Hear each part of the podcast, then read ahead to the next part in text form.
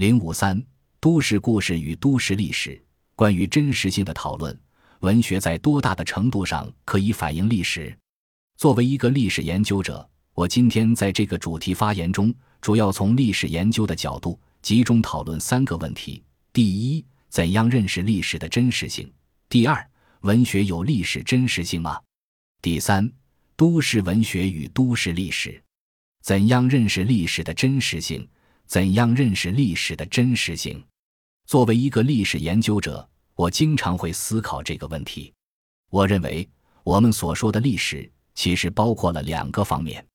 第一是历史的本身，就是过去了的事情，昨天就是历史，历史过去了就过去了，无论它过去了几千年、几百年、几十年，过去所发生的事情就是历史；第二个方面就是今天我们进行的历史写作。其实就是重新建构已经过去的历史，这面临着非常大的困难。历史学家致力于收集过去留下来的各种资料，来进行历史的写作，来重构过去的历史。但是，这个资料相对于我们所说的第一种历史，实际上只是非常小的一个部分。我认为，今天能够看到的东西，不到过去已经发生的事件的百分之一。也就是说，今天我们依据非常少的历史记载来进行历史重构的时候，那么我们在多大的程度上是反映了历史的真实呢？其实，历史的真实性是历史学家所一直探讨的问题。怎样去寻找历史的真实性？十九世纪伟大的德国历史学家冯兰克就指出，历史学家的历史写作一定要通过档案，通过历史的记载去发现真实的历史。这其实也是过去无论是西方还是中国的历史学家所一直做的努力。我们的历史写作要竭尽全力的去寻找历史的真实性，包括从上个世纪二十年代以后，中国的新史学都是这样一个研究的路径。经过二十世纪中国历史学的发展，我们可以看到，实际上我们中国的历史研究传统也是要寻找真实性，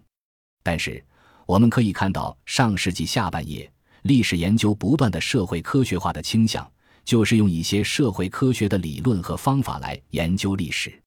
运用社会科学研究的方法，当然是一个非常重要的进步。但问题在于，也出现了另外一个倾向：我们力图把历史研究社会科学化，论文和专著越来越远离文学，历史写作越来越枯燥，越来越变成了科学的论文。实际上，这种现象不仅是在中国，在西方也是同样的情况。在上世纪的七十年代，美国历史学家海登怀特在他的那本《原始学》中就提出了历史研究的语言学转向。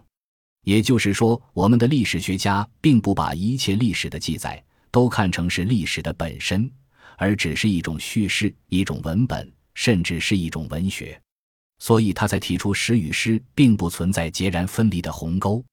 我们必须运用语言来表达历史。就是说，我们的历史书写其实存在一个基本的文学架构。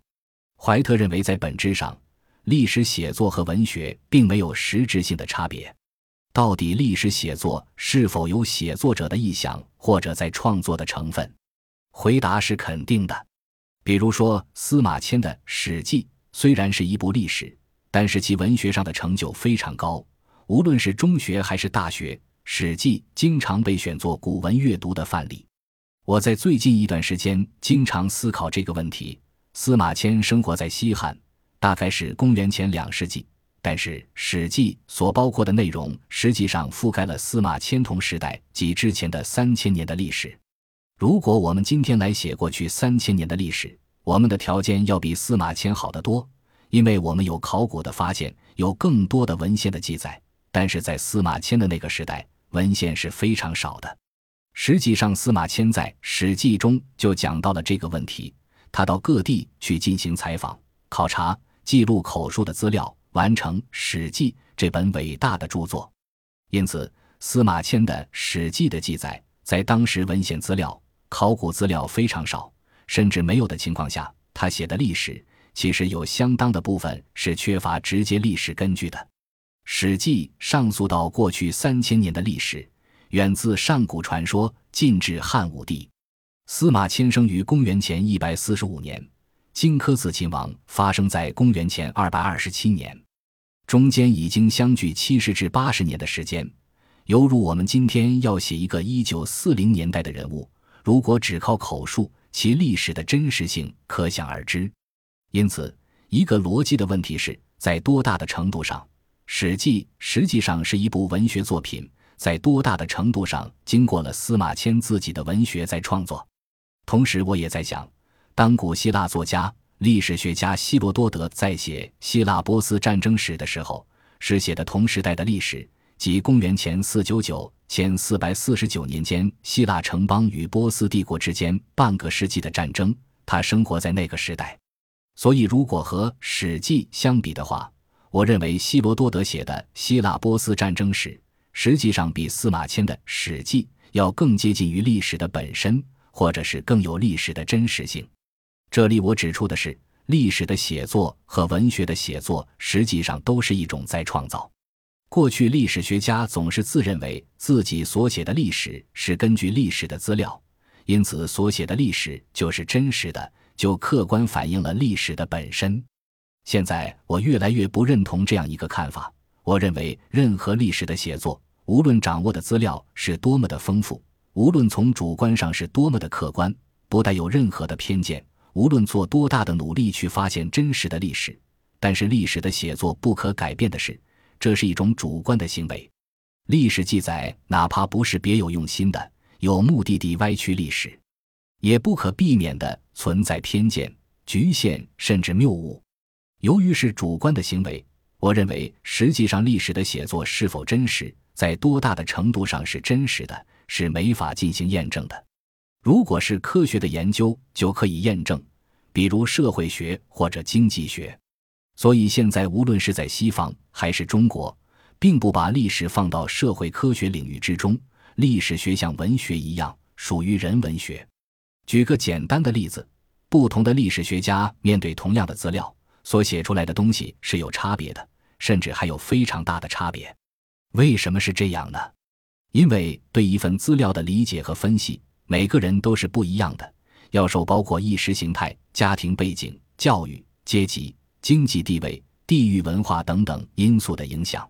记得二零零二年夏天，在北京西郊的香山卧佛寺开了一个新史学的学术讨论会，在会下闲聊的时候，因为当时刘大鹏的《退向斋日记》正日益受到关注，但是只出版了一个选编本，是这个规模很大日记的很小的一个部分。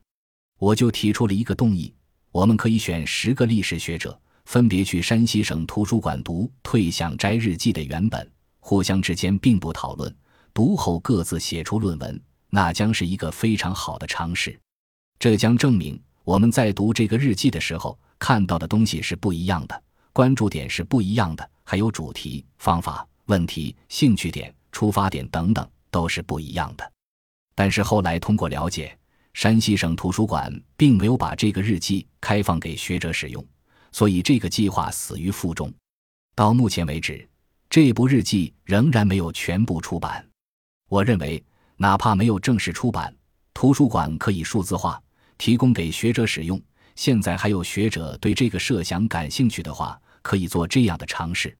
因此，每一种历史写作都是个体的。过去我们宣称。历史研究要去发现历史的规律，如果有规律，那么意思就是说，我们今天研究历史，可以从过去几千年的历史中发现一些可能重复或者可以预测的历史现象，规律性出现的现象，这是肯定的。但问题在于，如果我们认为从历史中发现了规律，意思就是说这个规律也可以运用在未来，我想人们可能不会同意。无论我们今天做什么事情，无论采取什么政策，无论今天发生了什么，历史都会按照某种既定的轨道演进。所以，我认为历史是没有规律的。一个非常小的因素，一个领袖人物的一念之差，一个政府的一个政策，甚至天气，甚至一个事故，非常小的而且没法预测的一件事情，就可以改变历史。我们从世界历史和中国历史中可以发现无数这样的例子。我们经常说的蝴蝶效应，从历史的角度看也是会产生的。因此，我们过去所设想的要发现历史规律，是一个不可能完成的任务，因为历史的本身是没有规律可循的。我经常想，有的时候历史给我们的机会，实际上就这么一次。如果历史有规律的话，那就是说，我们一个民族、一个国家可以不怕折腾。既然历史有规律，今天犯了错误以后，根据规律是会回到原来的轨道，或者历史既然是按照既定轨道发展的。那么，无论我们多么努力，也是不会改变结果的。这样也会陷入历史的宿命论。我认为，对一个人、一个民族、一个国家，有的时候机会失去了，就永远失去了，并非按照某种规律，我们还会返回到康庄大道上，也可能走上了错误的道路，是永远没有回头路的；或者是意识到路已经走错，但是却永远不可能掉头。其实。世界历史上一些民族和国家的毁灭，就是因为选择了一条错误的不归路。本集播放完毕，感谢您的收听，喜欢请订阅加关注，主页有更多精彩内容。